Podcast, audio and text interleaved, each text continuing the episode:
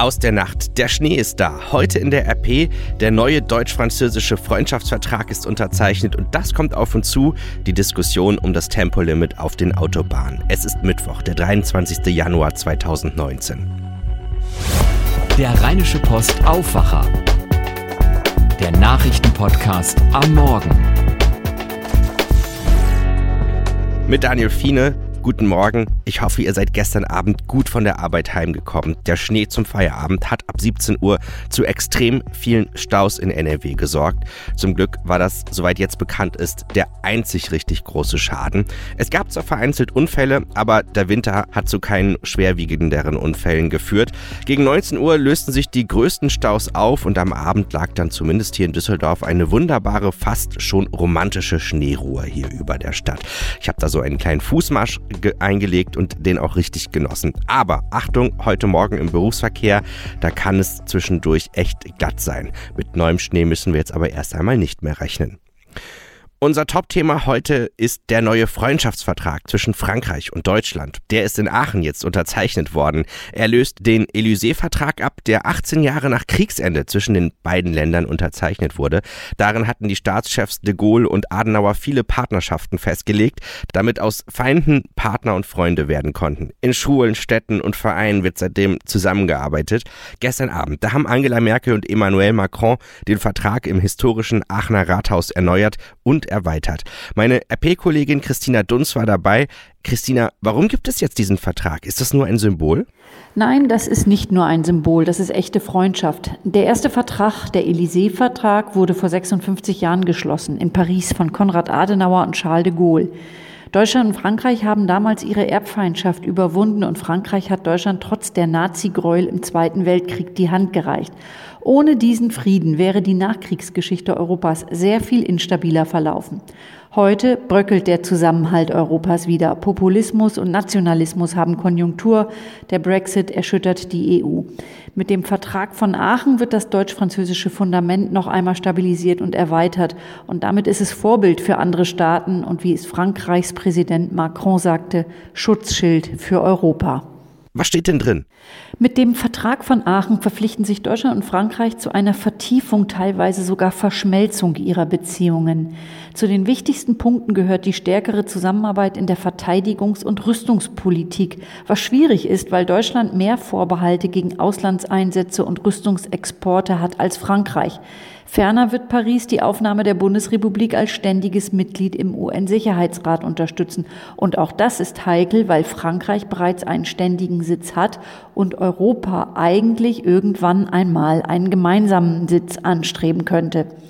An dieser Stelle wird besonders deutlich, dass andere EU-Staaten zu viel deutsch-französische Gemeinsamkeit fürchten und sich an den Rand gedrängt sehen. Ganz wichtig sind in dem Vertrag noch die bessere Verzahnung der Bildungssysteme sowie das Zusammenrücken in den Grenzregionen und die Integration der Volkswirtschaften hin zu einem deutsch-französischen Wirtschaftsraum. Was sagen denn die französischen Rechtspopulisten? Die französische Rechtspopulistin Marine Le Pen spricht von einer deutschen Vormundschaft im Elsass und Deutschzwang in Schulen und Verwaltung sowie davon, dass sich Frankreich seinen UN-Sicherheitsratssitz mit Deutschland teilen wolle. All das sind falsche Behauptungen. Der Vertrag steht im Internet, jeder kann ihn nachlesen. Es ist nicht immer die verständlichste Sprache, aber man sieht auf den ersten Blick, dass es um Eintracht und Gemeinsamkeit beider Staaten geht und nicht um deutsche Dominanz. Le Pen will Stimmung gegen den in Frankreich durch seine Sozialreformen unter Druck stehenden Präsidenten Macron machen und gegen eine starke deutsch-französische Achse für ein stabiles Europa. Le Pen ist Anti-Europäerin. Eine grenzenlose Freundschaft von Frankreich zu Deutschland ist für sie ein Grauen. Es ist aber ein Gegengift zu ihrer Politik. Ein Bericht von Christina Dunst. NRW will im August ein Billigticket für Auszubildende einführen. Das landesweit gültige Ticket soll etwa 80 Euro pro Monat kosten. Rund 300.000 Auszubildende können dann davon profitieren. Nach Informationen unserer Redaktion aus Kreisen der Landespolitik ist die Einführung noch in diesem Jahr geplant. Voraussichtlicher Start ist der Beginn des neuen Ausbildungsjahres am 1. August.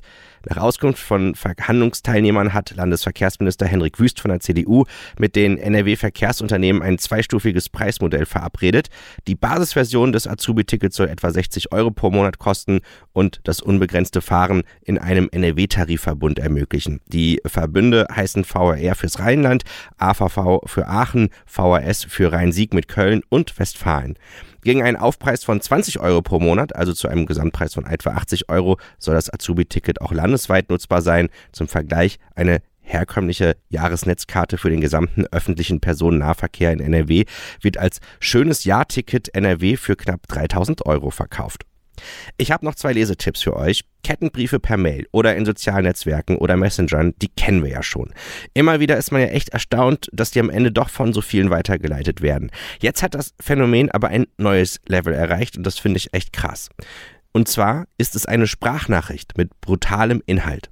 Und gerade Kinder bekommen sie häufig. In der Nachricht ist die Rede davon, dass die eigene Mutter ermordet wird, wenn man die Sprachnachricht nicht weiterleitet. Hi, ich bin Nico und ich bin neun Jahre alt, beginnt diese Nachricht, gesprochen von einer verzerrten Computerstimme. Im Folgenden wird der Empfänger dazu aufgefordert, die Nachricht an 20 Menschen zu schicken. Hier in der Region macht die Kettensprachnachricht die Runde und die Kollegin Sabine Kricke ist dem Fall nachgegangen. Das findet ihr jetzt auf RP Online Genauso wie die folgende Geschichte. Was kommt eigentlich wirklich in die Wurst? Wurst wird ja oft als Resteverwertung der Fleischindustrie bezeichnet. Dabei gibt es in Deutschland strenge Auflagen für jede nur erdenkliche Wurstsorte.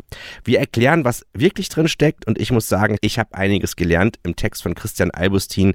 Er ist Journalist bei uns und zuvor war der Lebensmittelwissenschaftler Koch. Um ein Thema kommen wir heute nicht drum herum das Tempolimit auf deutschen Autobahnen. Für Verkehrsminister Andreas Scheuer wäre es gegen jeden Menschenverstand, für den früheren grünen Vorsitzenden Cem Özdemir dagegen ein Gebot der Vernunft. Kaum ein anderes verkehrspolitisches Thema reißt in Deutschland so tiefe Gräben wie die Forderung nach einem allgemeinen Tempolimit auf den Autobahnen. Könnte Tempo 130 tatsächlich die Unfallzahlen senken und den Klimaschutz verbessern? Auch darüber werden die 2000 Fachleute diskutieren, die ab heute bis Freitag zum 57. Deutschen Verkehrsgerichtstag in Goslar zusammenkommen. Fragen wir den ADAC-Sprecher Johannes Boos. Was spricht denn für ein Tempolimit, was dagegen? Ein generelles Tempolimit auf deutschen Autobahnen, das ist aus unserer Sicht nicht sinnvoll, weder im Hinblick auf die Verkehrssicherheit noch im Hinblick auf den Klimaschutz. Und hinzu kommt, dort, wo Sie auf Autobahnen bislang heute kein Tempolimit haben, haben Sie teilweise ein so hohes Verkehrsaufkommen, eine so hohe Verkehrsdichte, dass auch hier keine höheren Geschwindigkeiten möglich sind. An welchen Streckenabschnitten wären Limits denn noch sinnvoll? Es gibt sogenannte Streckenbeeinflussungsanlagen, die regeln die Geschwindigkeit flexibel anhand der Witterung, anhand des Verkehrsaufkommens. Und da haben Pilotversuche durchaus gezeigt, dass eine signifikante Reduktion der Geschwindigkeit zu Stauspitzenzeiten morgens zum Feierabend die Kapazität einer Autobahn um bis zu 10 Prozent erweitern kann. Aber da ist eben eine Reduktion auf Tempo 80 notwendig. Wie gesagt, für einzelne besonders staubelastete Streckenabschnitte. Auch hier bringt das generelle Tempolimit auf 120 oder 130 km/h nichts. Wenn generell Tempolimits Ihrer Meinung nach die Sicherheit nicht signifikant erhöhen, was kann den Verkehr denn dann sicherer machen? Der Brennpunkt der Verkehrssicherheit, der ist nach wie vor auf den Landstraßen. Das heißt, wir müssen alles versuchen, um ein Ausweichen des Verkehrs von der Autobahn hin ins untergeordnete Straßennetz, also insbesondere auf Landstraßen, zu vermeiden, weil wir dort tatsächlich die meisten Verkehrstoten im Verhältnis zur Kfz-Fahrleistung haben. Die Autobahn insgesamt bei weitem die sichersten Straßen in Deutschland. Es wird ja aktuell auch eine Geschwindigkeitsbegrenzung aus Klimaschutzgründen gesprochen. Wirkt sich ein niedriges Tempolimit besser auf die Stickoxid- und CO2-Ausstoße aus? Der Einspareffekt bei den CO2-Emissionen, der wäre durch ein generelles Tempolimit marginal etwa 0,5 Prozent, wenn wir den Einspareffekt hochrechnen auf die gesamten CO2-Emissionen in Deutschland. Das heißt, ein globales Problem, und das haben wir letztendlich mit dem Klimawandel, das lässt sich durch ein Tempolimit in Deutschland auf den Autobahnen nicht lösen. Sagt Johannes Boos vom ADAC. Wenn eine Stadt Frauenplätze ausweist, diskriminiert sie dann Männer oder sogar Frauen? Mit dieser Frage befasst sich um 10 Uhr das Verwaltungsgericht München. Stein des Anstoßes ist es ein städtischer Parkplatz im oberbayerischen Eichstätt. Nach der Vergewaltigung einer Frau im Jahr 2016 entschied die Stadt, dort Frauenparkplätze auszuweisen. Ein junger Mann fühlt sich davon diskriminiert. Ohne Druck gehen die deutschen Handballer bei der Heim-WM in das abschließende Hauptrundenspiel gegen Spanien. Die bereits für das Halbfinale qualifizierte Mannschaft von Bundestrainer Christian Prokop strebt im Duell mit dem Europameister heute um 20.30 Uhr einen siegreichen Abschied aus Köln an, will dabei aber auch Kräfte für die Vorschlussrunde 48 Stunden später in Hamburg sparen. Schauen wir auf das Wetter. Heute Morgen ist es frostig und vorsichtig, es kann auch glatt sein. Sonne und Wolken wechseln sich am Tag ab. Mehr als 0 Grad erwarten wir nicht mehr. Und in der Nacht, da geht es erst so auf minus 3 Grad runter, aber in den frühen Morgenstunden wird es dann morgen nochmal deutlich kühler. Morgen früh haben wir es dann so um die minus 7 Grad. Viel wärmer als minus 2 Grad wird es morgen dann am Tag aber nicht mehr. Es bleibt also knackig kalt. Und wenn ihr mögt, hören wir uns dann auch wieder. Mein Name ist Daniel Fiene. Morgen früh hören wir uns dann in der nächsten Ausgabe von unserem Aufwacher der Rheinischen Post. Habt einen schönen Tag. Mehr bei uns im Netz www.rp-online.de